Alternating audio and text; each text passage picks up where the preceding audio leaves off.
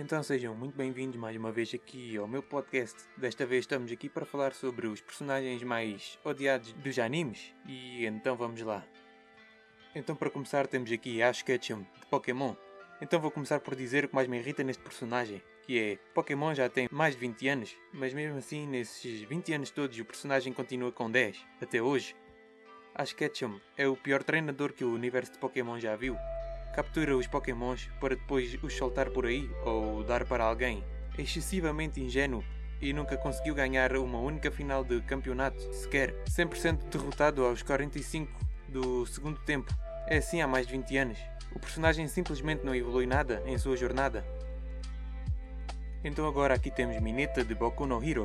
Mineta é alvo de ódio dos fãs da série por várias razões, que não tem a ver com ele ser, pelo menos aparentemente fraco, o problema são as atitudes do rapaz. Mineta é medroso, tonto e não perde uma única oportunidade sequer de tirar proveito das personagens femininas da série, sempre tentando dar uma espiada ou apalpar algumas delas nos momentos mais importunos possíveis. Para ser ainda mais odiado, só se ele for o traidor escondido a trabalhar para a União dos Vilões, uma teoria recorrente entre os fãs da série. Agora aqui temos Sakura Aruno, de Naruto.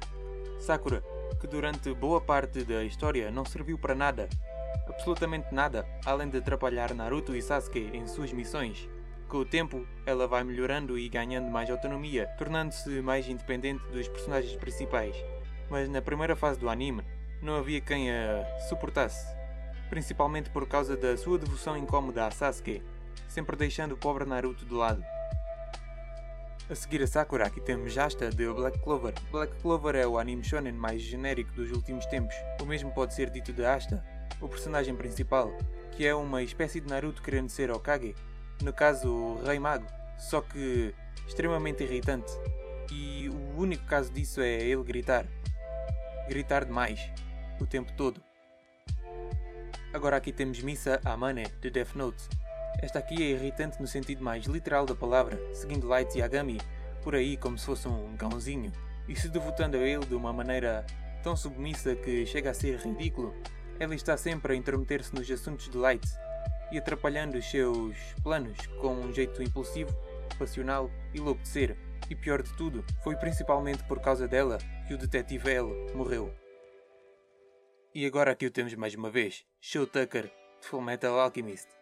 Tucker é um dos personagens mais vis e desprezíveis dos animes dos últimos tempos, capaz de tudo para não perder o seu prestígio. Para continuar com sua licença de alquimista federal, Tucker fundiu a sua própria filha com o seu cão, criando assim uma quimera totalmente ignorante de sua pobre condição deplorável.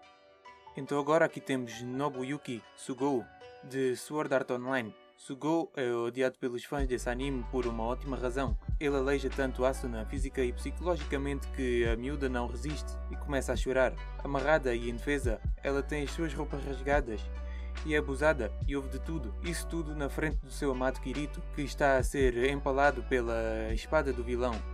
Nem mesmo no mundo real ele dá sossego a Asuna, chegando a se aproveitar dela no hospital, enquanto ela está em coma. Sugou é uma pessoa gananciosa e egocêntrica.